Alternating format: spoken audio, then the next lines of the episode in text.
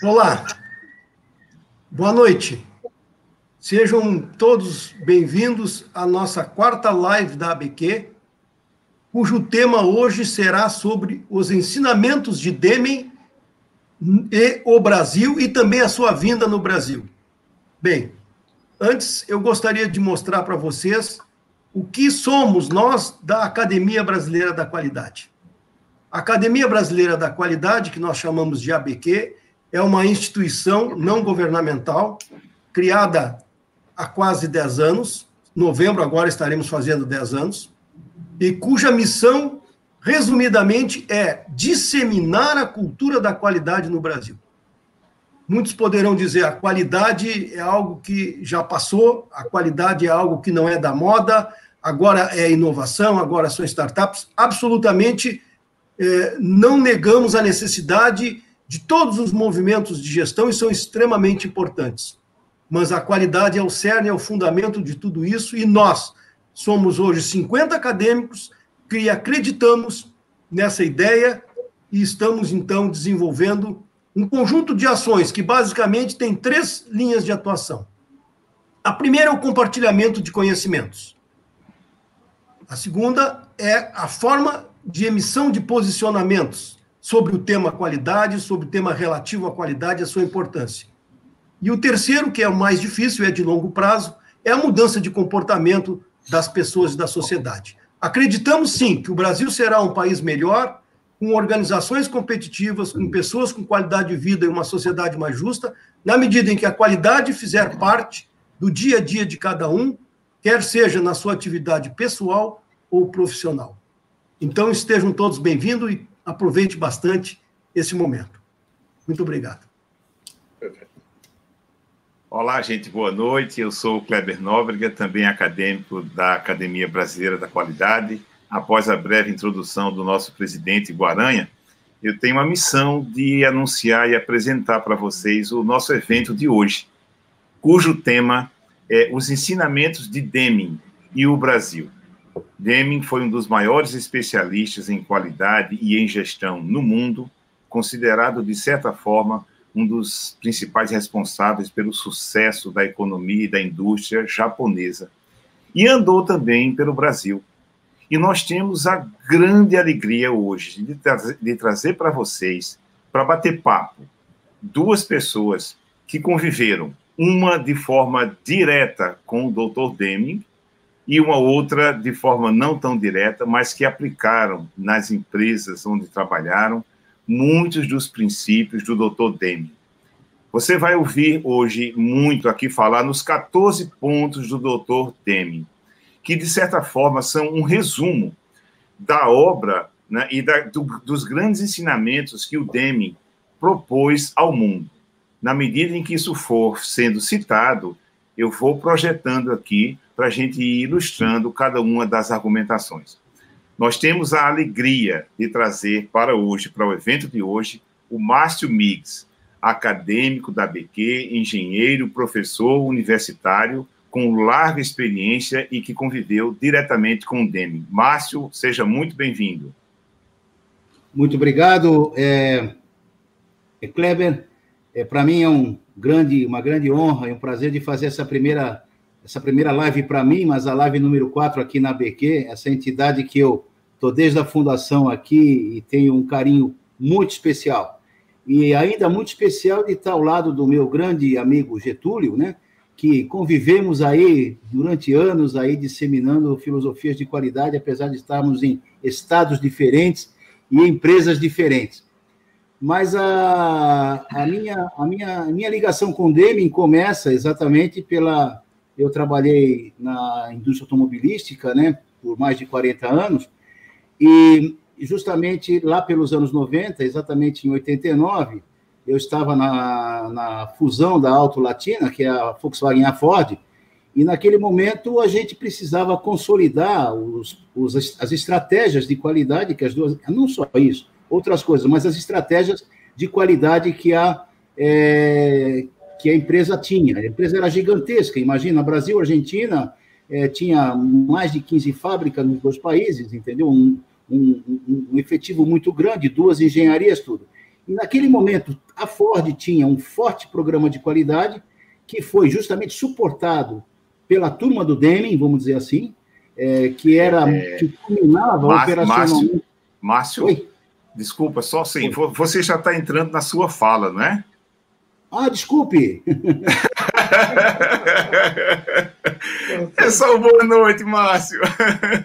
Opa, então vamos lá. Segura um pouquinho. Gente, é a vontade. A vontade está grande demais. O Márcio e o Getúlio já ensaiaram 155 vezes para essa live de hoje, tá? É então segura um pouquinho aí, Márcio. É, é só apresentando, só apresentando o nosso tá bom, primeiro debate. tá bom. O nosso primeiro debatedor de hoje, o Márcio, engenheiro, pós-graduado pela FGV, a Fundação Dom Cabral, atuou 43 anos na área automobilística, professor universitário, idealizador e coordenador de curso de pós-graduação, ex-presidente do IKEA, ministrou conferências tanto no Brasil como fora do Brasil e é um membro também da Academia Brasileira da Qualidade. Márcio, segura um pouquinho que eu passo já a palavra para você. Tá bom, o nosso segundo debatedor de hoje, o Getúlio Ferreira, é, é através livros, autor de livros através dos quais eu conheci, comecei a estudar TQC.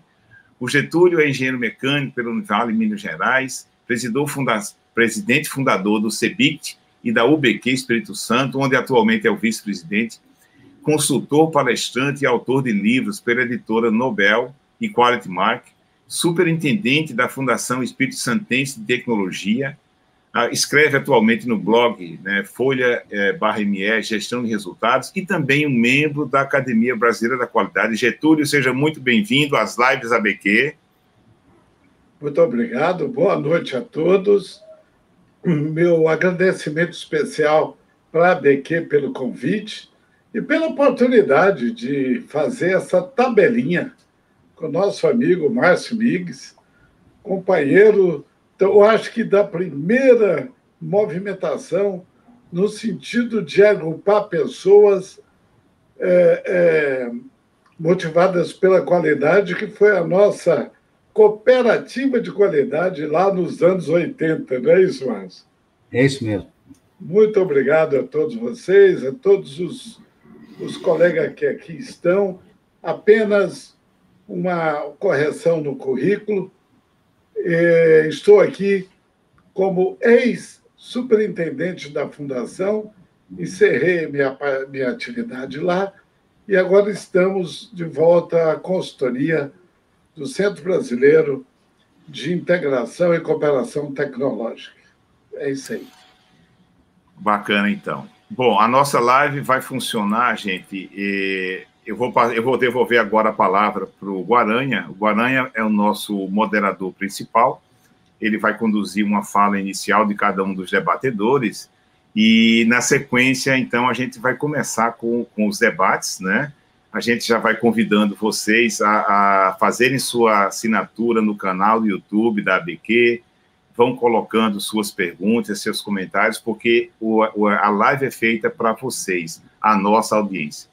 Guaranha, então, devolvo a palavra. Tá bem, eu vou passar em seguida, mas eu queria comentar que nós é, faremos uma live voltada ao Demem atual. Ou seja, o Demem foi uma figura ilustre, assim como o Juran.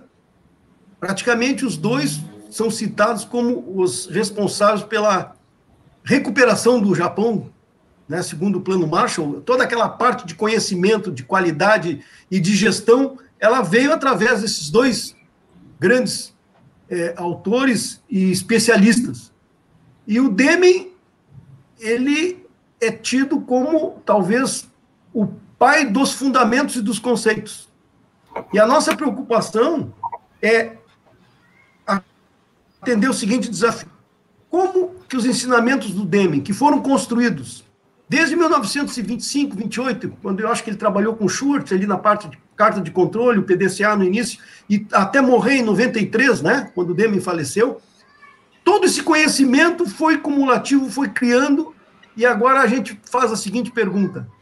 Hoje, até reforçando a minha introdução, parece que a qualidade é algo do passado, mas nós veremos que não. Os fundamentos do Deming estão presentes, assim como, infelizmente, as lacunas de atendimento a esses fundamentos elas são mais notadas e de impacto maior hoje.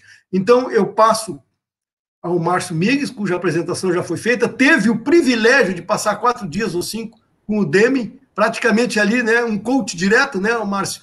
E assim como o Getúlio também, na sua aplicação do TQC na usina siderúrgica de Tubarão, em aplicação posterior, cuja essência do modelo era a base da qualidade modelo japonês, eh, o TQC. Então, fiquem à vontade, espero que todos curtam bastante esse momento, né? E para quem não conhece, vai é, é, se, vamos dizer assim, apaixonar mais pelos fundamentos do Deming e nós estamos à disposição para, no futuro, fazer outras lives dessa natureza com relação aos gurus da qualidade. Guaranha, Por favor, Márcio. Márcio, só antes, só antes de você começar, deixa eu dizer o seguinte, ó, nós já estamos aqui batendo o recorde das nossas lives, tá? Em termos de número de participações. Faça bonito, Opa. Márcio. tá bom, obrigado.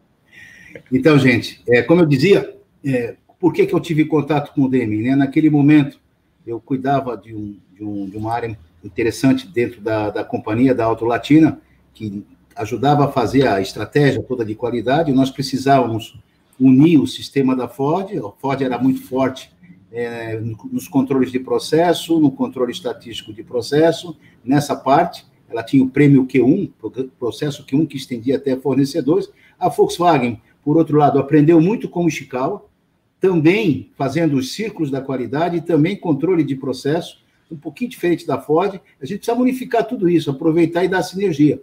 Não deixar com que uma coisa matasse a outra, ao contrário. Ishikawa, por exemplo, teve duas vezes na, na, na, nas plantas da Volkswagen, lá nos anos 70, antes do que eu estou falando. E aí, então, me deram a missão de convidar o Deming pessoalmente, porque é outra companhia, não é mais. Ele estava na Ford, um seminário igual que ele fez aqui de quatro dias, full time, é um seminário, ele precisa de quatro dias para desenvolver os 14 pontos. Nós aqui vamos tentar comentar alguma coisa em uma hora.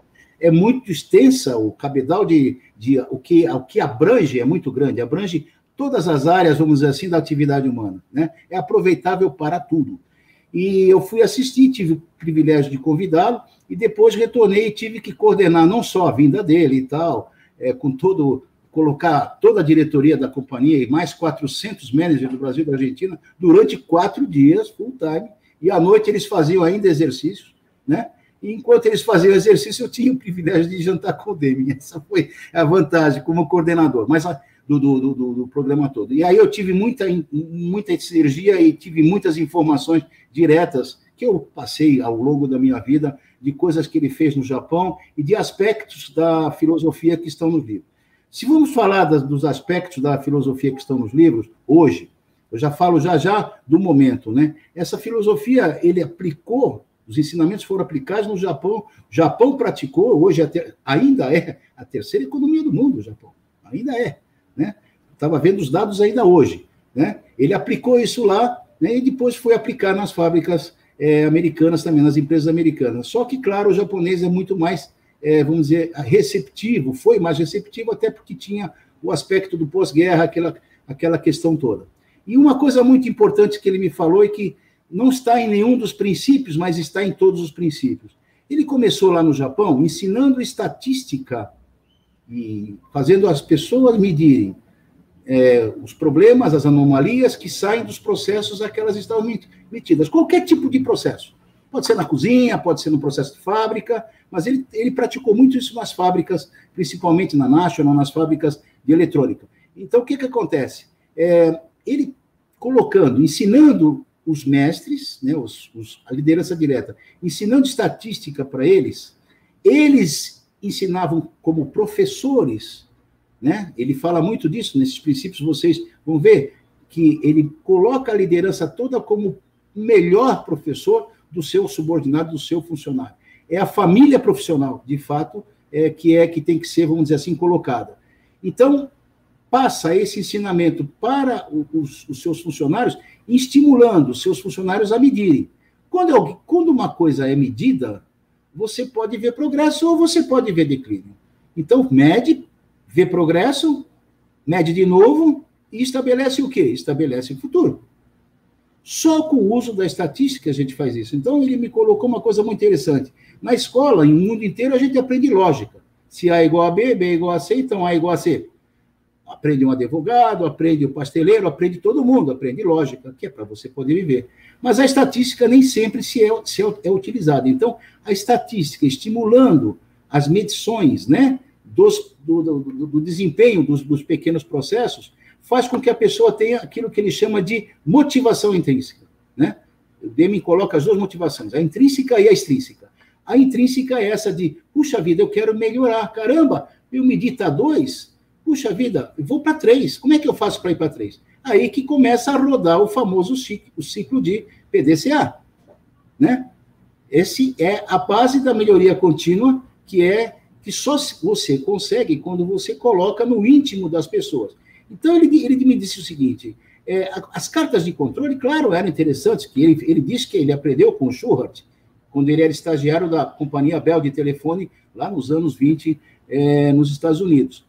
E controlar, tudo bem para você ver, mas a grande sacada é a mudança de comportamento que você consegue com, é, com, essa, com essa, vamos dizer assim, com essa prática dos conceitos estatísticos.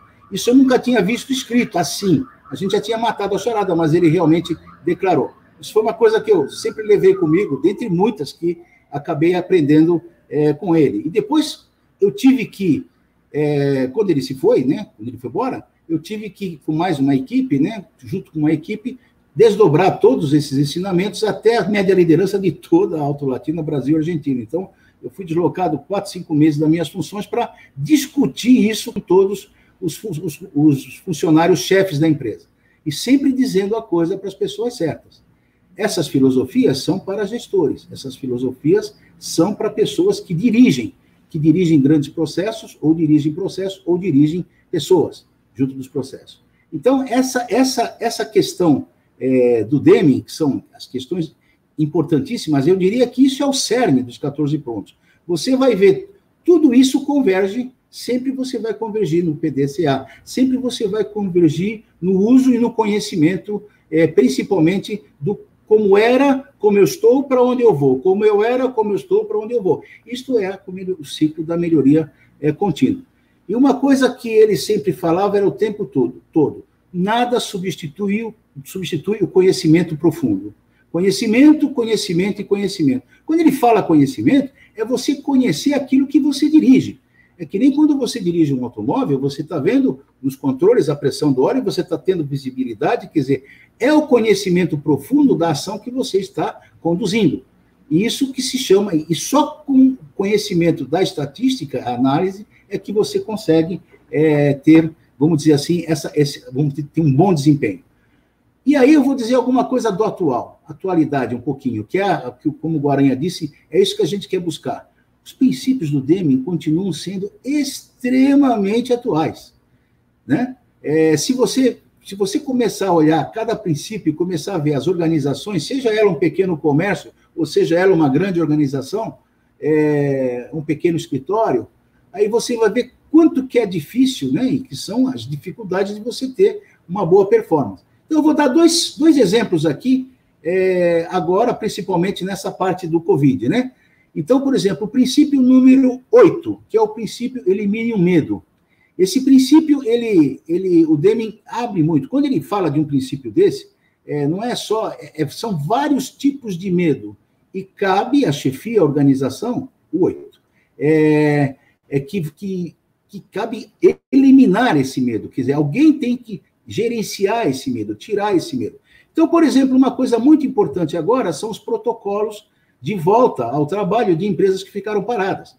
A volta nas escolas, mas nas empresas, por exemplo, eu vou falar do setor a que eu venho, por exemplo, nós até fizemos outro dia um webinar onde duas grandes montadoras colocaram, é, eu vou citar o nome porque é muito bom, é a Renault e a, e a Hyundai colocaram seus protocolos anunciando como que faz. Quer dizer, aquele protocolo da volta para que o, aquele empregado ele volte Primeiro, ele não tenha medo de se contaminar, que esse é o grande problema. Eu vou trabalhar, vai me contaminar? Segundo, eu também não vou ter medo de que será que meu emprego vai estar lá para mim? Né? Dizer, ou seja, tem, tenta se fazer com esses protocolos, dar uma força, dar uma base, uma estrutura na pirâmide motivacional do trabalho, lá do Maslow, é, que é muito Deming aquilo, justamente para você é, para você perder o medo. Né? Uma outra, dentro desses protocolos, o, o, instituto que eu presidi, o Instituto da Qualidade Automotiva, fez agora um trabalho de certificação, que não é só para a área automotiva, estimulando, vamos dizer assim, esse retorno a deixar os, os empregados mais tranquilos. Eles fizeram uma parceria com o Ciro Libanês, Hospital Ciro Libanês de São Paulo, é, com toda a teoria, vamos dizer assim, de saúde. Então, os auditores do IKEA faz, fazem uma certificação se a empresa está cumprindo, e os empregados estão também cumprindo toda aquela questão. Num primeiro momento, a parte de saúde, né, a parte de chegada ao trabalho, etc, etc. No segundo momento, que é o que vai começar agora, é o processo. Tem que ter um distanciamento no processo, mas as máquinas estão lá, como é que faz? Tem que abrir máquina. O mundo passou anos e anos as células de manufatura em, em fábricas de, de, de, de manufaturadas aglomerando as pessoas. Agora tem que desaglomerar. Você não pode desaglomerar tudo de uma vez. Você não pode, de uma vez, desaglomerar, porque você demorou 30 anos, as engenharias industriais demoraram para aglomerar as pessoas, uma célula de manufatura onde todos fazem um pedaço do produto. Então, como é que faz? Se eu tirar uma, duas pessoas, vai ter menor produção. Então, tem que ter, vamos dizer assim, modificações de processo que começa agora a acontecer. Enquanto isso, as pessoas têm que trabalhar e têm que estar protegidas. Então, isso é realmente muito interessante. E um último, terminando a minha primeira parte aqui, é, um último que eu queria dizer que é muito atual, que é essa questão de aprovar orçamento, é um princípio 4, aprovar orçamentos com base a preço. Infelizmente, isto é o que mais se vê nesse país. Né? Infelizmente, algumas coisas, por causa que a lei, a lei, as leis governamentais são deturpadas. Então, a lei da licitação acaba tentando pegar o menor preço, a construtora pega a obra, depois, no meio do caminho, pôs o menor preço, não tem dinheiro, ela pede suplementação de verba, aí a obra para, não tem dinheiro. Tudo isso é má qualidade. Má qualidade é uma perda imposta à sociedade. Já dizia um outro grande é, guru, que é o Taguchi. E então é isso daí. Por enquanto.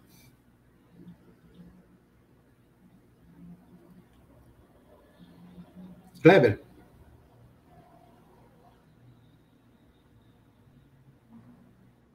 É... Som. Ok. É. é. Kleber? Ah, Bom. Desculpe, uh... eu, eu, eu, tirei o seu uh... mute, mas eu fiquei no mute. Pronto. Pode falar. tá certo, tá certo.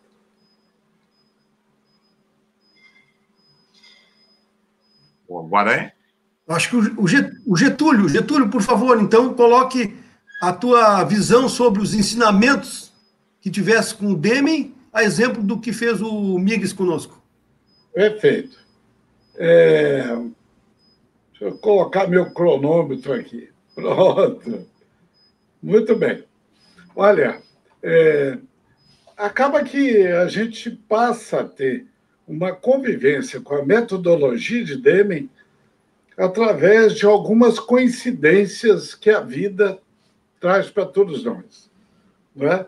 quando, quando convidaram Getúlio e Márcio Migues, eu fiquei numa felicidade enorme, porque é, eu tenho usado muito o Márcio para colocar as minhas teorias e as minhas práticas na área da qualidade total não é? em curso. E, e chegamos a mandar para a Volkswagen é, de 100 a 150 multiplicadores por ano para ver em loco a, a, as atividades que estavam sendo feitas lá na área da qualidade, não é? Mas eu vou, vou buscar atrás um pouco. Eu, eu, meu, minha área é área siderúrgica, comecei na Uzi Minas, lá o parceiro japonês era Nippon Steel, de lá fui para a Companhia Siderúrgica de Tubarão, hoje ArcelorMittal. Naquela época, é, quando estava sendo constituída, a, a CST tinha então três sócios: a Siderbras, os italianos, através da Italipiante Italcider, e a Kawasaki japonesa, correto? Então, essas três culturas estavam instaladas para constituir o que viria a ser a primeira usina siderúrgica a ser entregue na sua construção exatamente no dia marcado, quatro anos antes. Então, ali já começou não é, um, um bom caminho. Nesse meio tempo, o nosso presidente, doutor Arthur Carlos Guerra, que tinha sido governador do estado, então ele se tornou presidente da siderúrgica, então estatal, e ele foi ao Japão para reuniões com a Kawasaki, e lá ele conheceu o Deming. E quando voltou ao Brasil, a primeira providência dele foi escrever um artigo para o jornal local com o título Os 14 Pontos de Deming. E ali ele colocava todo o entusiasmo dele em relação não é, às grandes transformações que já ele pôde ver naquela época, década de 80, lá no Japão. Não é? Então, o doutor Arthur trouxe essa. E nesse momento, eu já estava na engenharia industrial, fui convocado pelo diretor japonês, doutor Yamada, para então começar a estruturar o programa do TQC, Total Quality Control, né? que tinha como base fundamental os ciclos de controle de qualidade.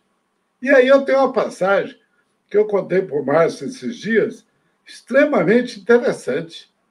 Estava é, previsto é, fazer o estágio técnico do Japão eu acertei estudo com a Kawasaki, seis meses estudando japonês, estudando tudo. Aprendi mais ou menos umas 20 palavras em japonês.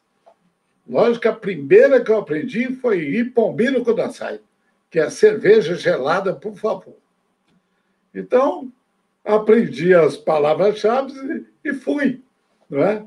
É, para o Japão, para Kawasaki, e já no primeiro dia, na, no escritório de Tóquio, eu recebi um fax da nossa querida CST estatal com o seguinte teor: é, conforme orientação do ministro, o senhor Getúlio terá que voltar para o Brasil porque a sua viagem não foi autorizada para fazer o treinamento e para fazer essa especialização. Aí eu fiquei aborrecido, entrei em contato com o nosso diretor da Kawasaki, já tinha sido recebido pelo presidente da Kawasaki, né? e na conversa com ele, ele falou assim, olha, o que, é que você acha que pode decidir? Eu falei assim, eu vou pedir demissão da empresa. Aí escrevi outro fax.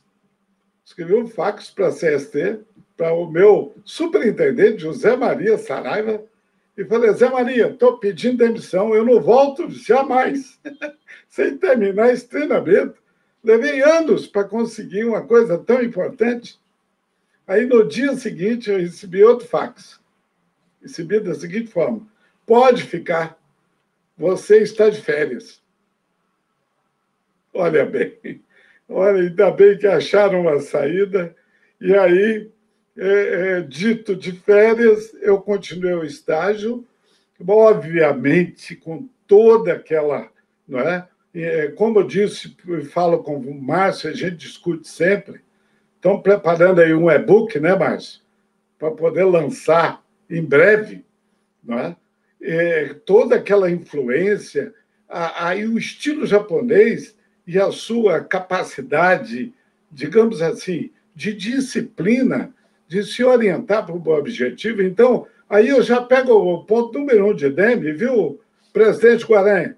O ponto número um, ele é eterno, ele não é hoje. Ele é eterno, correto? Constância de propósito, tem um plano de trabalho.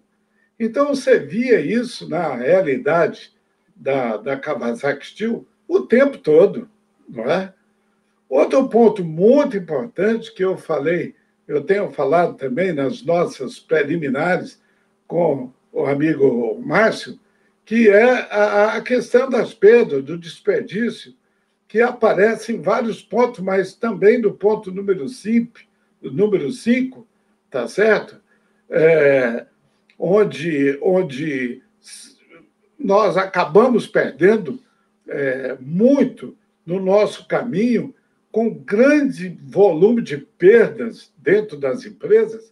Agora, há pouco tempo, eu dando consultoria para uma secretaria de, de Agricultura e Pecuária, é, a gente comentava sobre a perda de grãos no país, que, independentemente de, de transporte, de máquinas, a gente perde aí de 20% a 30% dos grãos, chegamos a perder uma imensidade né, de grãos no percurso até o porto, por exemplo, de Paranaguá.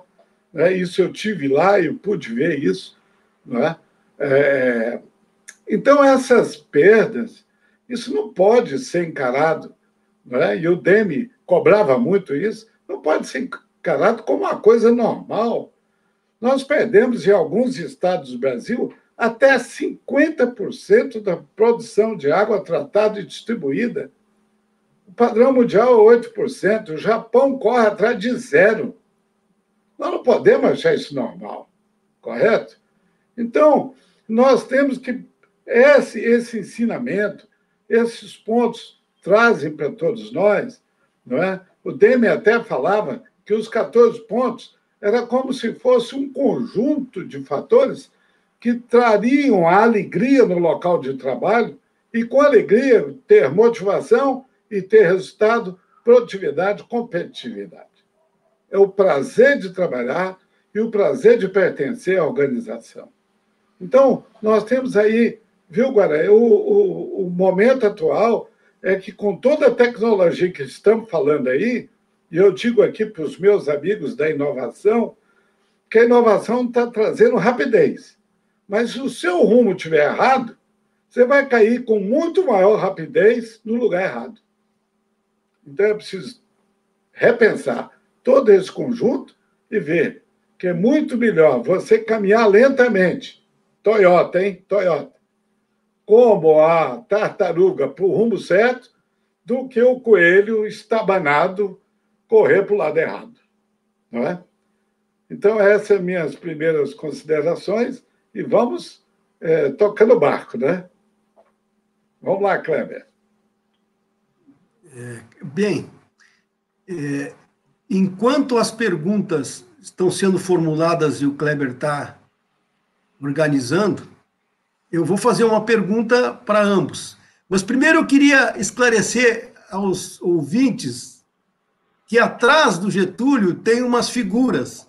E eles não sabem, com certeza, que o Getúlio é um exímio desenhista. Olha lá, né, Getúlio? Lá.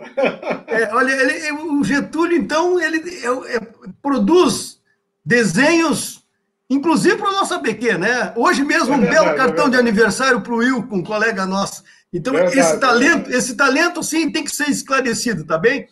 Perfeito. É, vai, vai estar tá lá no e-book. Está lá no e-book, olha só. São as demonstrações aí do, verdade. do, do Getúlio. Bem, é, é, eu, eu, queria fazer uma pergunta, então, para o Getúlio e para o e Márcio.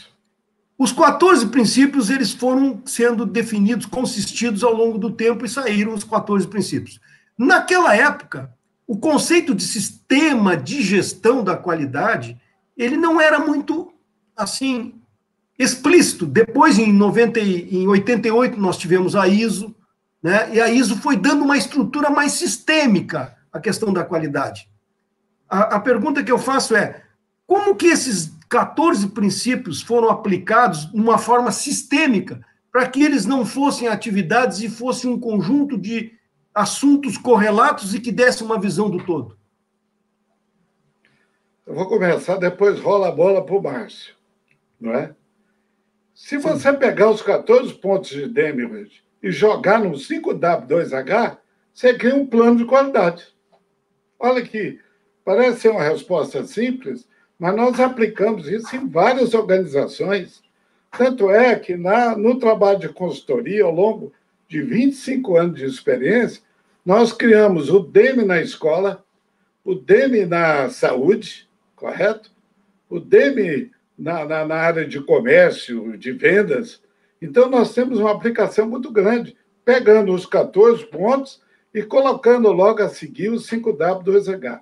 Como que nós podemos fazer com que cada ponto daquele aconteça de verdade, não é? Então, esse foi um projeto que nós. Ah, e outra coisa, criamos também, a partir deles, um questionário de diagnóstico, né, onde as empresas respondem e, a partir dali, nós temos onde estamos e para onde e até onde nós podemos chegar. Márcio.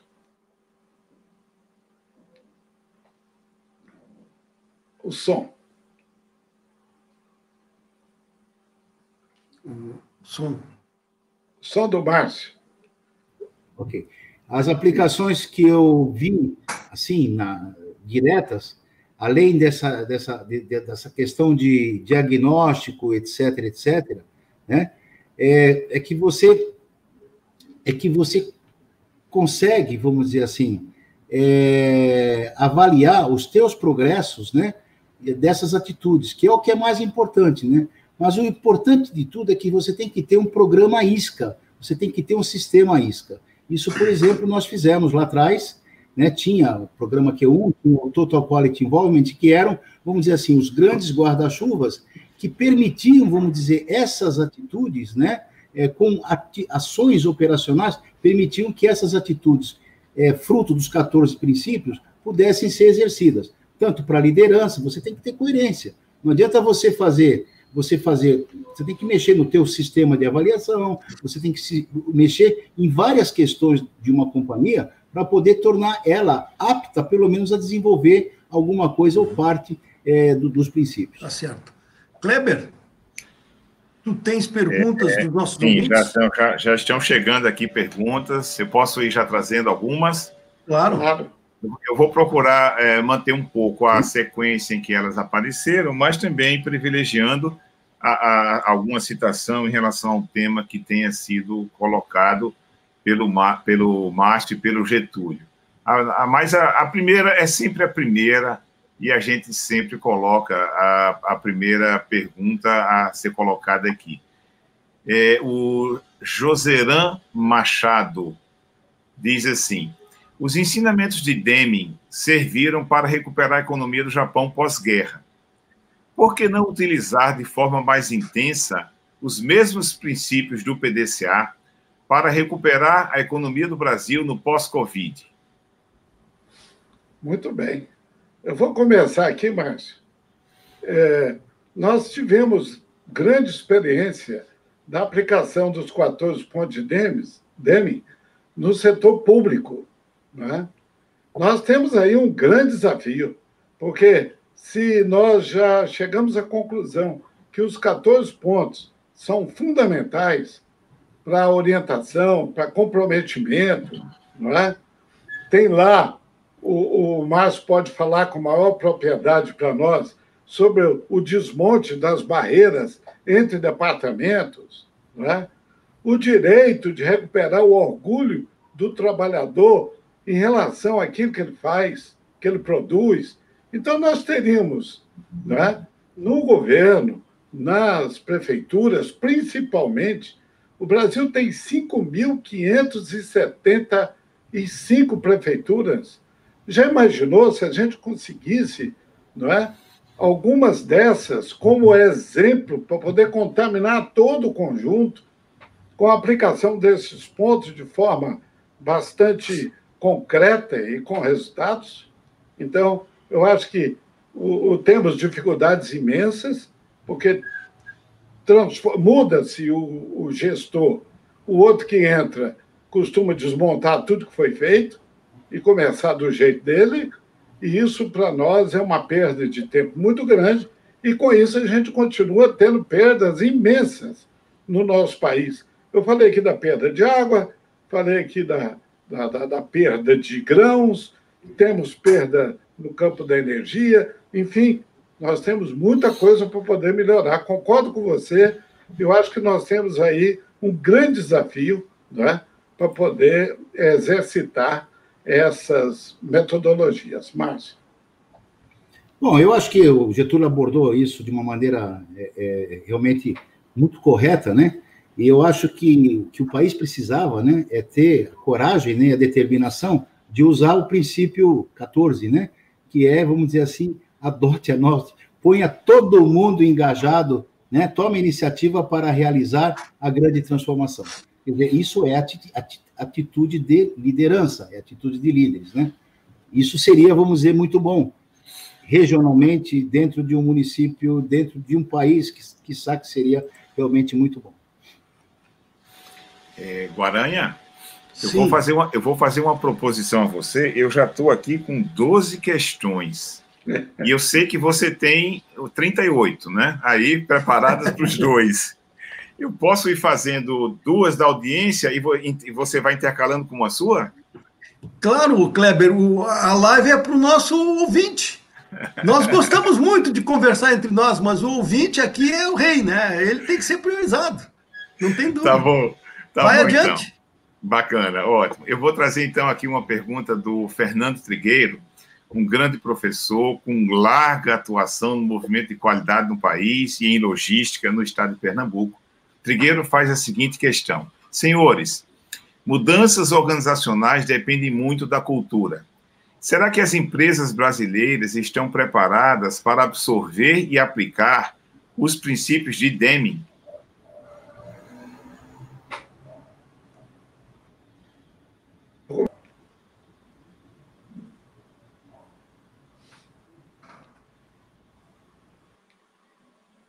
Ok?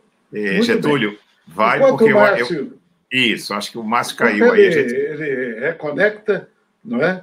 É, olha, existe um trabalho de um, um trabalho até antigo, de José Tolov Neto, da Fundação Getúlio Vargas, que ele, esse trabalho dele foi publicado em várias revistas, é, porque os programas de qualidade fracassam. Não é? E é um trabalho muito interessante. Nós apresentamos esse, esse conjunto de informações recentemente num treinamento que nós fizemos aqui na VEG, Motores de Linhares, no programa de pós-graduação que nós montamos lá. E, e veja bem, esse, esse item da cultura talvez seja um dos mais interessantes, porque não é só para qualidade. Eu tive num congresso da AMPEI recentemente esse ponto foi abordado, não é? como ponto também que atravancava o processo de eh, desenvolvimento da questão da inovação nas organizações. Não é? Todo mundo fala que a inovação é importante, a própria qualidade, mas o fator cultural é muito importante. Então, eu vejo que, é, no conjunto de empresas que nós temos, muitas, não é? conseguiram mudar a cultura e ter sucesso. Então, a gente utiliza muito os casos de sucesso como exemplo, como benchmark, para poder mostrar para as outras que estão ainda patinando. Não é? Mas lembrando que não é só a cultura. Nós temos muitos outros pontos. Nós temos, por exemplo, sistema de treinamento, não é? gerenciamento e liderança inconsistente, não é? a falta de, de trabalho em equipe, né? Quando você estuda o Lean Manufacturing, você vai ver lá no guarda-chuva do Lean que nós temos lá o Just in Time, Kanban, Círculo de Controle de Qualidade, correto? E tantas outras ferramentas que ajudam as empresas a entrar e a conseguir resultado. Tá ok? Vou deixar o Márcio aí agora fazer a complementação, Márcio. Eu, eu vou, vamos vamos para frente, porque eu estou vendo que tem muita. Vocês exauriram aí a pergunta. Vamos para frente para a gente achar mais uma, uma, uma questão para responder. Então vamos lá. Maranhão. Faço eu? Faço eu, Kleber? Maranhão, mande brado. É, é, pode ser que já tenha sido respondido em parte, eu acho que.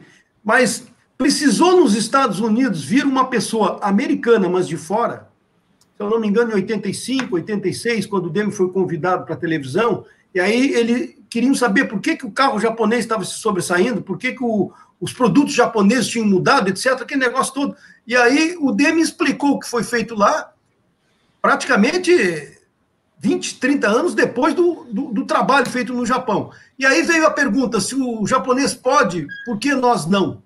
Né? Saiu aquele, aquele chavão. E aí a minha pergunta vem exatamente o seguinte: nós precisamos de alguém de fora para falar de qualidade, para dizer o seguinte: olha, o Brasil está precisando de qualidade, qualidade tá, é a base de tudo, ela precisa ser é, priorizada novamente, ou ela precisa ser dada atenção. Como é que vocês veem isso? Ou nós internamente temos capacidade suficiente para fazer essa mudança? Eu posso, eu posso dar um comentário que o próprio Deming falou sobre isso. É, ele disse que todo mundo acha que ele só foi conhecido a partir no, nos Estados Unidos a partir da obra que ele fez no Japão no começo dos anos 50. E ele falou não é verdade. Ele escreveu um livro em 1934 em que ele já criticava a forma de gerenciamento dos americanos. E esse livro foi extremamente polêmico dentro das universidades no Brasil. Ou seja, na verdade, é aquela tal história. Os Estados Unidos tinham uma economia tão boa nessa época, e já saindo do, do, da crise do, do, do, do 29, que quem é que vai ficar dando é, ouvido para alguém, vamos dizer assim, que está criticando o modo de gerenciamento americano? Então, ele pôde fazer do laboratório dele no Japão. Aí depois, bom, nos anos 30, aí nos anos 80, então, aí chamaram ele de volta, ou ele apareceu novamente através desse programa de, de TV. Esse programa de TV, inclusive, nós temos um vídeo em preto e branco, se não me engano, foi da NBC, não é, Márcio? Sim, sim, exatamente. Exatamente. É. Agora, comentando um pouco, se nós precisamos trazer alguém de fora, e queria que o Getúlio também é, complementasse? Eu acho que não, eu acho que não. Não, não vejo necessidade hoje, hoje, no momento atual, eu acho que nós temos grandes é, líderes aqui dentro, nós temos grandes conhecedores, nós temos gente, nós temos altos executivos que já experienciaram mundo afora. Os executivos brasileiros hoje, nas várias empresas, são extremamente, é, vamos dizer assim, é, benquistos e então não acredito que precisamos. Às vezes trazer um de fora pode ser interessante, e pode dar algum valor. Mas naquela época talvez era necessário, talvez, ou como os próprios americanos trouxeram de volta o, o DEME para ajudar algumas empresas americanas. Tem até um, uma pequena história. É, mineiro gosta de contar história, viu, Kleber? Então, vou contar mais uma aqui. O, quando o Demi veio, voltou para os Estados Unidos e foi, não é? Ele foi trabalhar em várias é, empresas que, que ficaram entusiasmadas com o sucesso dele no Japão.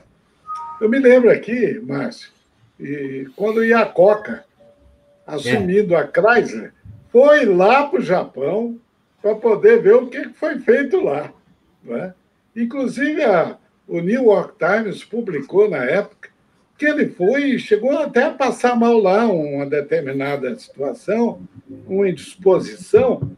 Aí eles comentavam em tom de, de gozação de que ele, ele passou mal porque viu que o negócio era complicado. Né? E quando ele voltou, a, o jornal publicou um artigo chamado é, a, o, o Tigre e o Tênis. Vocês talvez conheçam essa história é quando um americano está perdido numa floresta, encontra um japonês e aparece um tigre faminto. E o tigre na posição de ataque. Ele olha para o japonês e o japonês está amarrando um tênis. Ele falou, mas japonês, amarelo. E a Coca chamava os japoneses de amarelo. Falou, amarelo, você acha que calçando esse tênis, tênis o tigre não vai te comer? Ele falou: comer eu não sei, mas correr mais do que você eu vou. Aí começa a história do Iacoca, da Chrysler e tudo mais. Né? Ok, agora eu vou trazer duas questões aqui da audiência. É, o, o Márcio vai gostar. O Márcio, o, o desejo dele, gente, do Márcio é responder pelo menos uma pergunta de cada um dos pontos do doutor Deming, tá? Claro, claro. Então, Márcio, tem um aqui que eu acho que foi feita para você. Não que o Getúlio não possa responder também. A Lisiane Miggs. Boa noite. Quanto ao item 4 do método, como proceder à licitação com qualidade, sem se preocupar com o preço, que é o item básico para a escolha no processo de uma concorrência? Bom, a Lisiane, pelo sobrenome, vocês já viram que é minha parente. Foi combinado. É uma, prima, é uma prima querida que eu tenho. Obrigado por você estar assistindo, Lisiane. Então, como fazer isso? E, e, eu, e ela veio do, da, da área pública, eu até entendo isso. Na verdade, hoje, aprovar um orçamento com base, quando o Demi fala isso, aprovar um orçamento, não aprovar um orçamento com base ao custo, é não colocar o custo como sendo um fator sine qua non, como, por exemplo, em muitos casos acontece isso. É você desenvolver a parceria. Você tem que desenvolver aquele que vai te fornecer, seja materiais, seja uma merenda escolar, seja peças, seja matéria-prima. Primeiro, se ele tem dinheiro e tem capital para continuar te fornecendo, se ele tem se ele treina a mão de obra dele, se ele. Ou seja, você tem que desenvolver parceiro. E até treiná-lo, inclusive, como se fosse alguém do teu, do teu trabalho. Seja alguém do teu setor de trabalho na tua empresa. Né? Então, o, quando o Demi fala isso, né, ele fala no sentido contrário, não aprovar, mas a verdade é aprovar com base em várias coisas. Isso que é qualidade, para evitar aquilo que eu falei, né? Vai para uma construtora, ela não tem dinheiro para fazer, vai fazer de qualquer jeito, vai retrabalhar, tudo isso custa, alguém vai pagar. Nós, provavelmente, vamos pagar, o povo. Né? Tá? Então, dá para fazer. As empresas particulares, porque até tem acionista, né? vamos ser bem claros, e os acionistas não gostam de perder dinheiro, as empresas hoje não fazem licitação. Uma empresa, uma empresa hoje faz, normalmente, ela desenvolve seu fornecimento. Eu fui do tempo, quando entrei na indústria automobilística, que se dava o desenho e depois nós começamos a trabalhar com qualidade assegurada, desenvolver, desenvolver, desenvolver. Hoje, por exemplo, um sistemista na área automotiva, ele faz uma solução para a montadora. Quer dizer, mais a montadora desenhava tudo antes. Então, esta é a grande diferença de você não ter só o custo como único fator.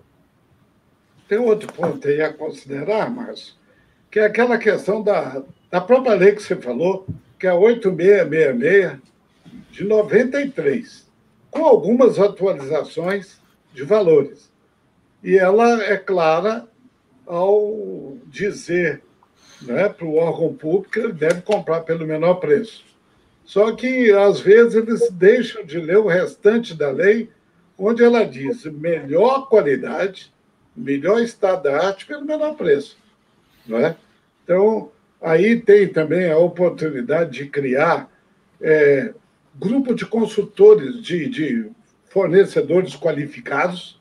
Né? Sim. Chegamos a fazer isso aqui na Prefeitura de Vitória, quando o Paulo Arthur, que era o prefeito, implantamos esse sistema de qualidade lá na época. Não é? Então, tem muito desafio e, e precisamos de alguns líderes que tenham vontade de mudar. Eu acho que aí é que nós temos que nos agarrar para que a gente possa é, decolar. Ok. Guaranha, eu quero avisar você que tem uma pergunta aqui que é para o presidente da ABQ, viu? Daqui a pouco eu trago ela para você. Trago a questão aqui para você. Tá é, eu, vou, eu vou trazendo uma outra questão aqui do, do Valdir Gomes. O, o Valdir, uh, Valdir, obrigado pela citação, a referência ao livro Falando de Serviços, né? Muito bacana, é uma satisfação. O Valdir faz a seguinte pergunta, Márcio. A participação percentual dos setores no PIB, agropecuária 20%, indústria 13%, serviços 67%. Como esses princípios até hoje não foram implementados ou difundidos em serviços e agronegócios? O que está faltando? Olha, está faltando, eu acho, de novo eu vou citar lá o, o, o, o último princípio, né? 14. Alguém querer fazer alguma coisa, alguém é, pedir para adotar essa, essa função. Eu acho até que, se nós olharmos os 14 princípios, muita coisa daí nós praticamos. Mas talvez a gente não consiga praticar todos eles dentro de um carrossel, né? onde eu consigo ter coerência. Né? Eu acredito até que no setor agro, que aparentemente é mais atrasado do que o setor industrial, aparentemente, mas eles têm evoluído muito nessa área. Eu acredito que sim, que eles devem ter é, evoluído bastante, praticando um, dois ou três desses. Eu não, eu não acho que nós estamos numa estaca zero. Até o Getúlio falou agora numa, numa avaliação de desempenho que foi feita, Getúlio, você poderia falar, né, recente, né, que conforme os princípios, então você tem uma variação. Alguns princípios são mais fáceis é, de fazer, dependendo da área, do jeito que você está, né? Não sei se respondi, Valdir, a tua, a tua inquietude. Eu, eu queria aproveitar também, Márcio, o setor do agronegócio, se a gente pensar bem, é um setor, aqui no Espírito Santo principalmente, que tem baixo valor agregado. Isso significa que nós temos muita commodity. Não é? Estamos é, exportando muito produto in natura, então acho que tem um campo aí enorme para melhorar a qualidade, a, a, a renda, né? melhores empregos e, e, e não é só no Espírito Santo. Eu acredito que vários outros estados brasileiros a gente está cometendo, ou pelo menos acreditando, que o nosso, nosso produto primário ele acaba sendo a solução sem que haja essa agregação de valor de imediato. Então, nós temos um campo enorme. A Embrapa é um dos maiores pesquisadores e geradores de novas tecnologias no Brasil. Né? O nosso acadêmico, Roberto Rodrigues, tem falado isso, tem livros, vários livros escritos sobre o assunto, né? que é uma área, inclusive, que a gente pode e deve, viu, presidente? A gente deve também trazer aqui numa futura live. Sim. É, com certeza, ele fez uma live há questão de umas duas semanas sobre o agronegócio e com certeza está no nosso radar a gestão no agronegócio, né? Perfeito. É, eu faço a pergunta, Kleber. À vontade, Clarém.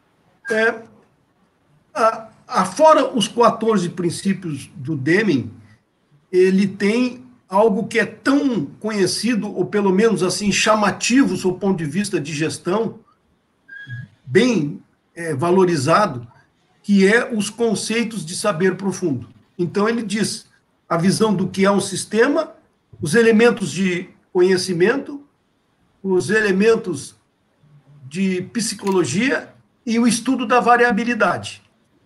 Como que na, nas empresas que vocês trabalharam, esse saber profundo estava implementado, ou como que ele fez, vamos dizer assim, a materialização disso eh, na prática, na experiência de vocês?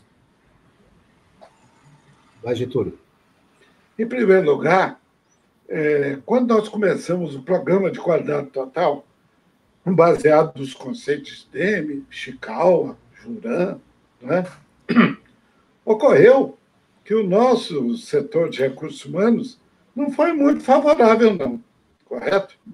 Nós tivemos ali a necessidade de mostrar internamente que nós tínhamos que, nós tínhamos que vencer essa barreira para depois, então, fazer com plenitude, colocar esse saber profundo para 6.300 empregados com mais de 200 multiplicadores, num treinamento com mais de 180 horas, correto?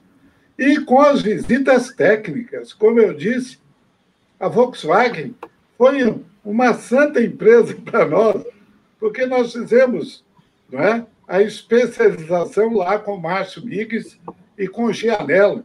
Mas também visitamos a Fundação Tupi, não é? a Eric, lá no Sul, enfim, nós fizemos um trabalho muito grande para que esses multiplicadores pudessem colocar na sua área respectiva, e não gente de fora, o conhecimento que era necessário.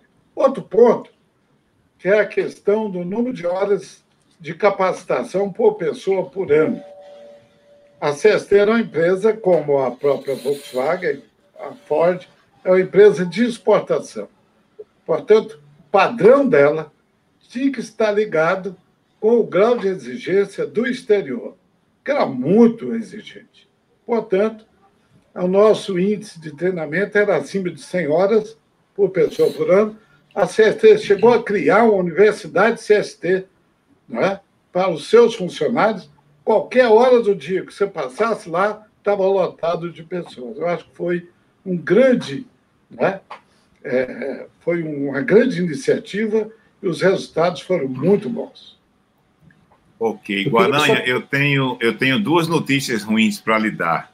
Ai, a, a primeira é que o nosso tempo acabou de estourar. E a segunda é que as perguntas são, são tantas e tão boas que eu, eu perdi. eu, passei, eu, eu, eu me atrasei oito minutos para lhe avisar isso. Né? A, a, a, notícia boa é que, como a gente não está fazendo no Instagram, o Instagram corta com 60 minutos. Então a gente pode estender um pouquinho mais, mas eu queria que você comente a respeito. Olha, a gente fala que sempre lives elas miram uma hora, mas quando a live ela é de grande interesse e nós já tivemos essa experiência, eu, eu não tenho dúvida de que nós podemos ir pelo menos meia hora a mais, é, de acordo com a disponibilidade do, do, do Migues, do Getúlio também, que eu acredito. A gente até conversou nessa possibilidade, né? Diz assim: olha, o assunto vai pegar fogo, porque qualidade, DEME, experiência vivida, quem é que. São poucas as pessoas que tiveram esse privilégio de ter essa vivência tão forte eh, com o conhecimento do Deming, né? Eh, até porque já faz um bom tempo que o Deming eh, morreu, né? Então ficam os ensinamentos valiosíssimos, mas nos livros, nada contra, mas essa experiência de, de, vida, né, que é mais do que conhecimento profissional, e temos que aproveitar aqui o, o Márcio e o Getúlio. Se vocês tiverem disponibilidade, nós estendemos mais meia hora. O que, é que vocês acham? Vamos em frente. Vamos em frente. Vamos em frente. Ó, então, esse problema, já, ó, esse problema já não existe, o Kleber. Reduz, reduzindo a variabilidade. Reduzindo. As perguntas, pode fazendo, que eu também tenho outras, mas tá como eu te falo, o nosso público é prioritário. Tá eu só queria, queria complementar, já que, já que tem um tempinho mais, queria só complementar o que o, sobre o saber profundo, que o Getúlio dizia, é, ampliando um pouco do que ele falou. E aquela questão que o Guaranha colocou, precisamos trazer alguém de fora? A grande verdade é que os anos 80 foram muito pródigos, e 90, é, na troca de experiências de empresas de toda a natureza. Quando ele falou que a Volkswagen foi lá, nós tínhamos na época contato com a Hering, praticamente eram empresas no Brasil de, de diferentes, vamos dizer, coisas de fabricação de capital diferente, estatal, semi-estatal, que falavam a mesma linguagem, a linguagem da qualidade e a troca de experiência. Com isso, o Brasil teve um monte de formação de, é, de associações sem fins lucrativos, onde nós profissionais nos juntávamos. Uma pena que tudo isso se, é, vamos dizer assim, se, se, se é, digamos, abafou um pouco, até pelos rumos que a, a indústria tomou. Um dos rumos, o próprio processo de certificação, que eu fui um dos grandes promotores também, ele acaba também, de certa maneira, às vezes, deixando com que é, essas iniciativas e essas mexidas com os operários, o excesso de procedimento que foi no início, foi colocado, gerou um pouco é, um esfriamento disso nas empresas. A gente, com muito pouco dinheiro, era uma viagemzinha, qualquer coisa, as pessoas trocavam conhecimento. Isso que era realmente muito bom, foi muito bom no Brasil, e talvez a gente possa estimular isso novamente, que é uma coisa que falta muito para o nosso país, agora principalmente numa crise. Muito bom. Gente, uma das, uma das maiores preocupações uh, quando nós estávamos preparando essa live era exatamente de trazer um pouco da história e duas pessoas maravilhosas estão fazendo isso aqui hoje, mas havia uma preocupação, uma vontade muito grande em como trazer isso para os temas atuais, né? para o momento atual que a gente está passando. E, e, e o, o, Getúlio colocou muito bem há pouco ali: não adianta você estar tá inovando se você não faz aquilo que é o básico, e uma das coisas da qualidade, no sentido de conformidade com a especificação, cumpra aquilo que você prometeu. Então, nesse sentido, vem uma pergunta aqui do Carlos Schauf, Márcio, que trata de inovação, e eu, eu reproduzo aqui para você. Márcio, você poderia dar um exemplo prático, um exemplo prático de como os princípios do Deming transformaram a companhia na época?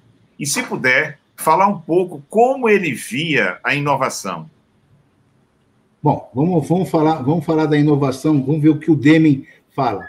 É, avaliar, dizer que uma companhia foi bem porque usou todos os princípios do Deming, eu acho um pouco, um pouco difícil. Eu vi muitas empresas usarem, nós mesmos estimulamos naquele, na, naquele tempo, nossos fornecedores, inclusive, todo mundo ganhou o livro do Deming, repicamos o seminário é, para que os fornecedores conhecessem isso.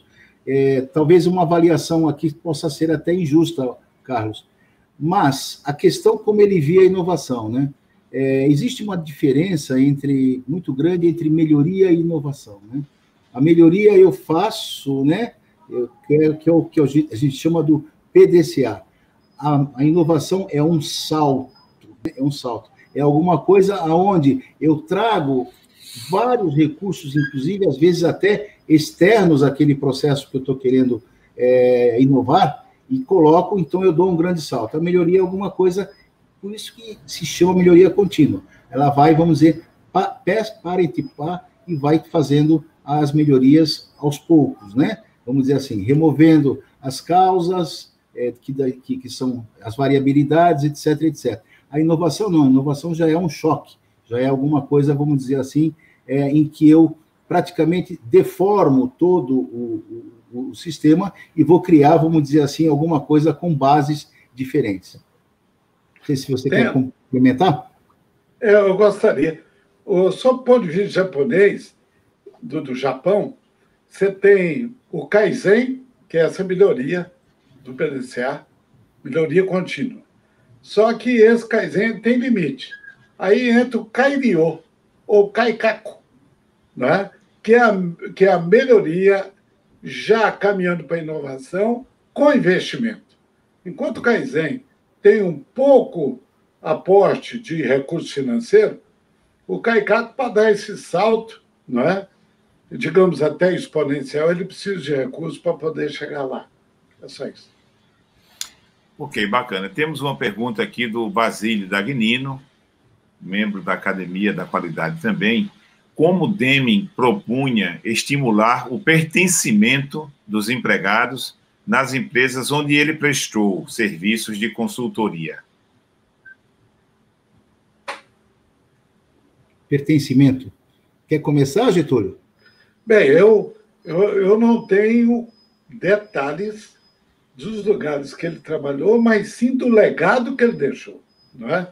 Então, tem um ponto aí que ele fala de é, recuperar o orgulho do empregado. Não é? E tem um lugar aí que ele fala da inovação, do trabalho de equipe, não é? em seus pontos. Ponto 12. Gente, é. Ponto, e aí ponto gente, 12 aqui. Exato. Então, aí a gente a gente vê claramente que ele estimula e critica quem não tem o tempo todo, correto? Então, essa, esse é um ponto, eu não sei. Como que ele abordou isso, Márcio? Lá dentro da Autolatina, no momento que ele deu a consultoria para vocês lá. Bom, ele, ele, tinha, ele, tinha, ele tem um exercício básico que ele faz, que é o exercício das pazinhas, da pazinha que tem bolinhas vermelhas e bolinhas brancas. Perfeito. O sistema é definido, tem, tem uma porcentagem de bolinhas, é, vamos dizer, vermelhas que não são, que não são, vamos dizer assim, as interessantes. E os operários fazem ensaios naquele processo. Obviamente que um vai tirar a pazinha, que tem 50, vai ter 3, outro vai ter 5, outro vai ter 4, cada um tem um desempenho diferente. Né? Um desempenho diferente que é aleatório. O sistema está definido, faz parte então, ele, ele, ele dá normas rígidas de trabalho, ele, como capataz, ele faz o, o, o trabalho de capataz e dá o, as normas rígidas, e os caras não aprendem, vamos dizer assim, entre aspas, né? Então, a questão toda, e aí o, o chefe, né, o capataz, o chefe, o que é mais fraco ele manda embora, o que é melhor ele premia o cara, quer dizer, então, ele premiou um e, vamos dizer assim, é, demitir o outro, vamos dizer, e, e, e dizendo para eles, poxa, você, você é muito ruim ou você é muito bom? E na realidade você não é nem bom nem ruim.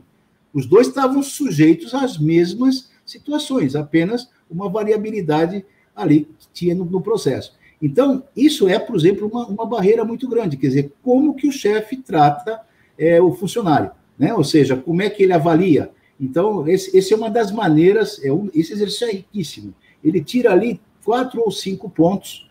É, inclusive, quem quiser na internet tem é, esse exercício que ele fazendo esse exercício em algumas empresas, eu considero que vale a pena é, dar uma olhada. Nós temos lá é, isso guardado também, mas procure na internet, que eu acho que vale a pena. Você reflete várias partes. E essa parte de pertencer é de quando, por que pertencer, né? É, isso se conseguiu muito com os círculos de qualidade, que é, em cima de um, de um problema de processo, os, os, os, os, operários são, vamos dizer assim, requisitados pelo seu chefe, pô, vamos me ajudar a resolver isso. E não, eu resolvo e vai ser do jeito que eu quero.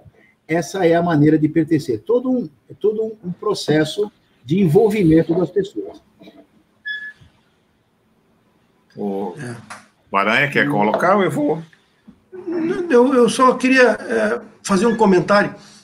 O, tanto o Deming quanto o Juran, eles têm uma concordância de que a grande maioria dos problemas que são vistos como de execução da linha de frente, na verdade, a causa está nos gestores.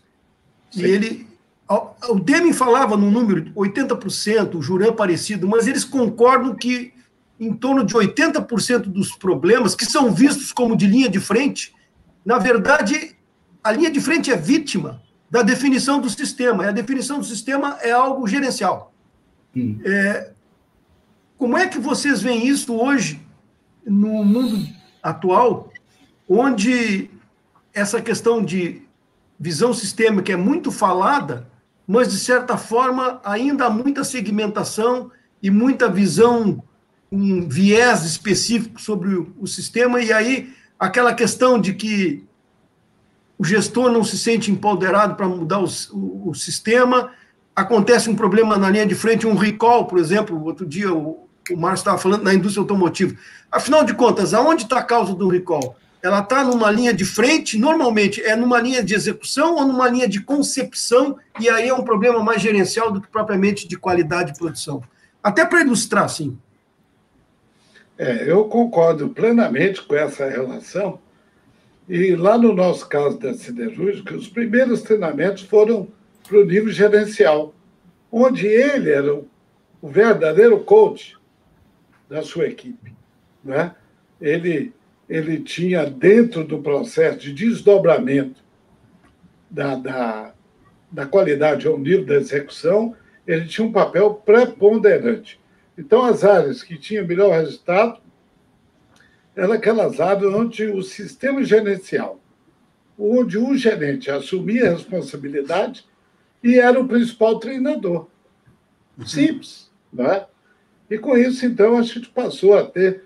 Nós tivemos dois programas: o programa de desenvolvimento gerencial e o programa de desenvolvimento né, é, da participação do funcionário da empresa, onde tinha como base os grupos zero defeito e o círculo de controle de qualidade. Não é? Então, esse casamento foi de suma importância, exatamente para cumprir e para encontrar que se o sistema gerencial não mudar, embaixo não muda. É, eu vou trazer agora duas perguntas que estão muito próximas e já vou passar as duas né, para vocês dois. O Fernando Trigueiro é, ele faz a seguinte questão: quais os principais obstáculos para se implantar, se conseguir a qualidade segundo Deming? E o Carlos Cardoso ele diz assim: muitos órgãos do setor público brasileiro não praticam com maestria o oposto dos 14 princípios do Dr. Deming. Tá certo. Vamos lá, Márcio. Ô, Márcio, você está lembrado aí das sete pragas, das sete doenças fatais é. que o Dr. Deming colocou para. Vamos lá? para as empresas? Vamos Você lá. Você lembra delas? Não. Isso está lá no baú, hein? Das, é, eu, Vamos lá. Eu lembro de algumas. A falta de propósito e constância, Isso. né? Do Isso. próprio propósito, ser uma delas. Que ele coloca como doença fatal para as organizações. Não é? Está lembrado de alguma outra? não conseguir, não conseguir controlar é, e ter um controle sobre seus fornecedores, que isso é muito importante, é aquela do, do, do orçamento com base no custo, ou seja, não desenvolver a fonte fornecedora, né? Isso que é muito Exato. importante, depende dela, né? O, o Guaranha falou agora em recall, né? O recall é, uma, é, é um problema só que está submetido a uma lei, mas ele é igual a qualquer outro problema de qualidade, como, vamos dizer assim, oportunidade de acontecer o problema. Aconteceu oh. o problema por quê, né? Claro ô, ô, Márcio, é um problema. Assim, vamos lá, vamos lá na. Lembrei na, aqui, ó. Eu vou falar rapidamente, hein? ênfase nos ganhos de curto prazo. Sim. Avaliação de desempenho por mérito, não é? mal feita. O caso Quatro, das bolinhas que eu falei. É, rotatividade dos executivos não cria uma cultura. Cinco, gestão da empresa baseada somente em números, não é? sem conjugar número com qualidade e obter produtividade. É isso Custo, ele colocava lá nos Estados Unidos, né, para as empresas de lá, um item que ele considerava uma doença muito grande, que era do sistema, é que os custos médicos lá eram muito altos e impactavam fortemente no resultado das empresas. E, por fim, o número 7, que é o custo excessivo de garantias. Não é? Então, era esses sete que ele colocou como as doenças né, fatais das organizações. Tá certo. Ok. Eu vou trazer na sequência uma pergunta do Haroldo Ribeiro, que tem a ver com isso, essa, essas dificuldades. Ele faz a seguinte indagação: Getúlio, é justamente a cultura da falta de constância de propósito que justifica o TQC controle da qualidade total, né, no Brasil ter perdido força após a década de 90? Olha, eu acredito que sim. Vamos colocar cultura, compromisso e inteligência. Três coisas. Porque se eu tenho um programa onde cada real investido você recebe 10 de volta, na Kawasaki era 1 para 22. Por que, que eu deixo esse programa essa cultura, não é? é? eu deixo ele cair no lugar comum. Então, eu acho que às vezes falta inteligência. Não é? e, e, e, de alguma forma, talvez tenha aí, dentro daquele trabalho que eu falei do Tolov, né? treinamentos inadequados, tem aí falta é, é, de trabalho de equipe sistematizado, mérito, reconhecimento por mérito nas, dentro da filosofia do Falcone. Falcone é, é um árduo defensor da meritocracia. Não é? Será que não está faltando isso para potencializar, ainda mais os resultados? Então, eu concordo. Eu acho que a gente, começando com a constância de propósito, compromisso e inteligência, a gente vai conseguir bons resultados. É, aproveitando que o Getúlio fez a citação do Falcone, eu queria anunciar para vocês em primeira mão que no seminário da ABQ, que vai acontecer no dia 12 de novembro, nós teremos a participação do professor Vicente Falcone conosco. E já que falou-se em cultura, Getúlio, eu vou trazer uma pergunta aqui agora para o nosso presidente Guaranha. Opa, é ele. O José, é, é o homem, né? O Joseran Machado faz a seguinte pergunta, Guaranha. Né? Ele não direcionou para você, não, mas eu estou direcionando, com a permissão de Márcio e de Getúlio, como a ABQ, como a ABQ poderia interferir mais intensamente na implantação dos princípios de Deming na economia brasileira? É, Joseran, que pergunta. Bom, é... É, eu até depois eu queria comentar um pouco a pergunta do Haroldo. Aliás, o Haroldo é conhecido nosso, é um especialista em manutenção produtiva total. Está sendo frequente nos nossos eventos, o Haroldo, né?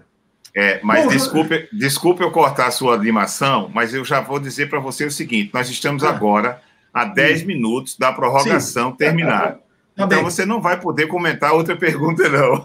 não eu, vou, eu vou responder ao Joseran. Olha, a, ABQ é novinha, mas nós identificamos que tem muito por, por fazer em termos de cultura da qualidade. Né? A cultura é, é uma. Eu sempre gosto assim, quando as, aquelas definições de cultura. Eu, é o jeito como se faz as coisas. Então, qual é o jeito como se faz as coisas no Brasil com relação à qualidade? A gente tem muito espaço e eventos como esse, hoje são os 14 princípios. O, o Kleber, o, o Getúlio e o Márcio vão gerar um e-book. A gente até conversou o desdobramento desse e-book com novas lives.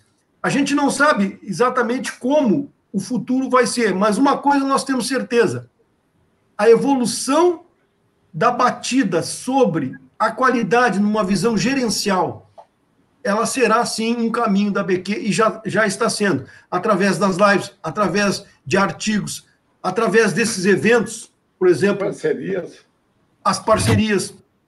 Então, eu te digo assim: é, os 14 princípios, talvez a gente, a cada momento, possa escrever um artigo sobre eles. Então, é, é, esperar implantar coisas, eu acho que é, uma, é, é difícil, porque o implantar é um trabalho mais constante. Mas a questão de divulgar, a questão de correlacionar, de integrar é, essas áreas e instituições que estão trabalhando na qualidade, com certeza é um trabalho que ele não se, se ele não se limita à live de hoje. Os 14 princípios são uma base para tudo. Aliás, eu até ia fazer uma pergunta, desculpe o Kleber, para os nosso, os nossos dois eh, debatedores. Se hoje, nos modelos de excelência em gestão que nós conhecemos, que são da década de 90, ou seja, a partir de 91, 92 no Brasil, se vocês enxergam claramente a aplicação dos princípios de Deming dentro do modelo de gestão. Porque se eles estiverem lá, no momento em que nós impulsionarmos cada vez mais a disseminação desse modelo de gestão, que ainda está muito elitista, está na excelência, e, e, poucas organizações no nível médio, e principalmente as de micro e pequena empresa, pouco é. Mas se nós tivermos a certeza de que os ensinamentos da qualidade, principalmente os do DEME, estão inseridos dentro do modelo de gestão, no, o nosso trabalho fica mais fácil de mostrar a aplicação desse princípio dentro desse modelo. Vocês entendem que nós temos uma aderência forte ou falta ainda alguma coisa? Acho. Bom, Eu vou, eu vou, eu vou dizer de uma coisa operacional já do nosso, do nosso e-book, é, que é uma missão, já está aceita da BQ. Eu acho que o nosso e-book ele é alguma coisa aberta e a gente gostaria né, receber contribuição de todo mundo. Eu estou vendo aqui na, na, nos, alguns comentários aqui de algumas pessoas que nós conhecemos, estão todos convidados a colocar é, nesse nosso e-book que vai ser uma coisa aberta acho que é uma, uma das missões da academia exatamente essa, né? De, de ter, vamos dizer, um instrumento como esse. Estamos dando aqui um, um quinhão e começando agora uma, uma atividade que é esse e-book, com a colaboração de todo mundo. Não sei se é bem operacional, Getúlio. Não, eu, eu acho que é uma contribuição muito boa. Eu acredito que essa participação aí dos colegas e de pessoas, né? Que participam aqui das lives, amigos nossos, vai ser fundamental, porque entre um ponto e outro, como disse o, o, o Guarani, nós temos um, uma história para contar, nós temos pontos a estabelecer e desafios a serem vencidos. Eu acho que tem aí não é, uma grande contribuição, um bom trabalho. Guaranha. E com, e... e com, relação ao modelo de excelência, o modelo de gestão hoje, tanto na ISO quanto nos modelos do MEG, vamos falar assim, é, eu, eu, percebo que existe muito dos fundamentos ali dentro. Mas eu é. não tenho certeza, eu não tenho certeza se, de fato, esse, essa correlação é em que nível de fortalecimento ou se. Mas se, porque se isso for um fato, aplicando o modelo sistêmico, estaríamos disseminando também os fundamentos do Deming. Perfeito. Eu, particularmente, acho o modelo de excelência, não, é eu acho ele fantástico, com poucas e com as necessárias né, é, participações ali, sob o ponto de vista de transmitir para as organizações que precisam né, é, e são muitas, que precisam ter um avanço, um salto qualitativo, a, a expectativa de bons resultados são as melhores possíveis. Eu acho que a gente tem que pegar nisso o mais rápido possível. É, Guaranha, eu queria fazer uma proposição agora. Nós já estamos agora a cinco minutos do, da prorrogação. É, fazer um duas perguntas só. Tem várias questões aqui, Getúlio, e você é, tocou muito é, oportunamente a questão das contribuições. Tem várias questões ainda, isso, isso. mas tem duas que os temas ainda não foram tratados e eu queria trazer para vocês de um bate-bola bem rápido. E em seguida passar para o Guaranha fazer o encaminhamento final da live. Pode ser assim? Pode. Pronto. Então, uma pergunta aqui do João Batista Torrione, o tema inovação, mas aí com, com viés de startups. Por que não levar os mesmos princípios para as startups e parques tecnológicos, focando além da qualidade a inovação? Bom, posso, posso responder? Sim. Seria ótimo, Torrione, meu professor, seria ótimo, ótimo é, seria realmente fantástico, até porque as startups elas são formadas hoje por grandes gênios, né, bastante jovens, e às vezes eles poderiam realmente ter contato com essa filosofia que parece que ela é mais antiga, ela só foi editada lá antigamente, mas ela é tão moderna quanto. Eu acho que seria muito bom. Nós temos aí os parques tecnológicos hoje, é, eu, eu tenho acompanhado alguns e algumas startups, né? Realmente, se eles conseguirem é, ter um gerenciamento a Lademe cobrindo, né, uma grande gama, muito, eu acho que seria excelente. Uma boa jogada, Torino. Muito bom. Bacana. E Getúlio, eu trago uma última questão aqui do Carlos Schaff, porque ele traz o tema de gestão ambiental e eu vou passar para você. Na sequência, eu passo para o Guaranha e conduzindo aí o encerramento da nossa live. O Carlos Schauf faz a seguinte pergunta: Getúlio, como o professor Deming encarava a questão ambiental? Apareceu no radar de suas preocupações de alguma forma? Eu acredito que naquela época, até peço também aí o Márcio para me ajudar, mas na época que Deming é, se tornou famoso no mundo inteiro pelos seus 14 pontos, não havia o apelo ambiental que nós temos hoje. Tanto é que lá na minha empresa, tá certo? Quando nós desenvolvemos um programa de qualidade total, houve um certo momento que o presidente falou o seguinte: já era outro presidente que estava lá, falou assim: ó, para um pouquinho a qualidade para ela puxar a gestão ambiental. Porque eu quero, dentro do processo de gestão ambiental, que ela tem a mesma capilaridade que teve a qualidade, com, apesar das dificuldades. Não é?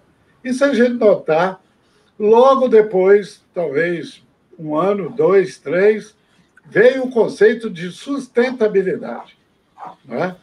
onde as coisas. E com isso, a ISO 14000 né? e tudo mais. Então, é, é, o processo ambiental ele veio depois com o nível de preocupação né, que demandou ações também a posteriori, né, e, portanto, hoje sim, nós podemos dizer, já dentro da ISO, se faz avaliações, auditorias com as duas normas juntas, qualidade e meio ambiente. Né? Então, essa já é, esse já é um progresso dentro dessa nossa busca. Mas com DEME, eu não cheguei a perceber envolvimento dele especificamente na área ambiental, não. Eu também não. O Aranha. Bem, chegamos ao final, né, Kleber? é, Quando vai ser a próxima? Mas, é, mas não, como eu posso dizer assim, não fiquem tristes. Né?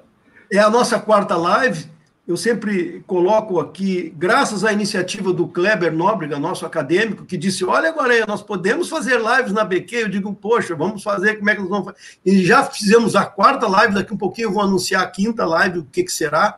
Nós já temos uma programação das duas próximas, é, e eu diria assim: o tema qualidade, sob o ponto de vista do Demi, sob o ponto de vista do Juran, o próprio Feigenbaum, ou o Crosby, e o, é, é, principalmente esses quatro, nós já vimos que tem sim é, momentos específicos que merecem ser debatidos sobre cada um deles e trazer isso ao momento presente e correlacionar com as questões do nosso Brasil. Então, eu agradeço a, a presença de vocês e vou convidá-los para a próxima live, vocês verão qual é, é no dia 30 de setembro. E eu passo então ao Getúlio e ao Márcio para fazerem as suas palavras finais ao nosso público. Bem, é, primeiro que a gente está sempre reaprendendo tudo, né?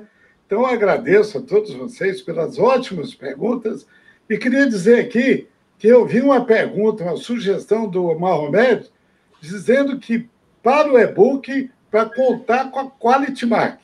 Opa! Então, nós, isso aí já é, um, né? já é uma excelente notícia nessa nossa noite do dia 16 de setembro. Obrigado a todos.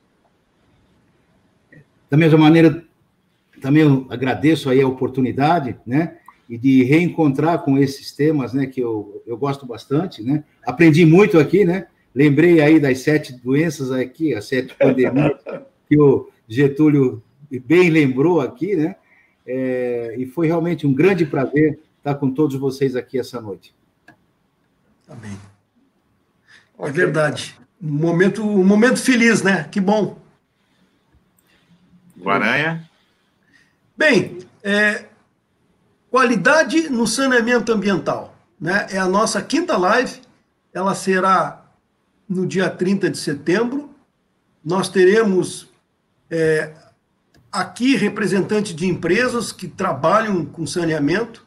Teremos dois moderadores nossos, o Carlos Schauf e o Kleber, de novo. O, o Schauf é também especialista nessa área. E teremos a Rosana, o Aurélio e o Périx, que são de empresas ou de instituições que estão relacionadas ao movimento do saneamento ambiental e da gestão. Por que, que gestão ambiental é importante? Por uma razão muito simples 48% dos domicílios não têm saneamento no Brasil. Quer dizer, a gente falando nisso, a gente diz assim, pô, como é que o Brasil é a sexta, sétima economia do mundo, é um país com tudo isso, PIB, etc, etc, e ainda nós temos praticamente metade da nossa população não tem condição mínima de, vida, de, de dignidade, de asseio e nem de qualidade de vida. Então, esse é o assunto que vai ser conduzido no dia 30 por essas pessoas e eu convido a todos vocês para estarem presentes. Eu estarei presente ali como ouvinte, vou fazer perguntas para esse grupo, né? Tá com certeza. E eu fico feliz, então, de ter passado esse momento agradável com todos vocês. Muito obrigado. Um minutinho só. Ok.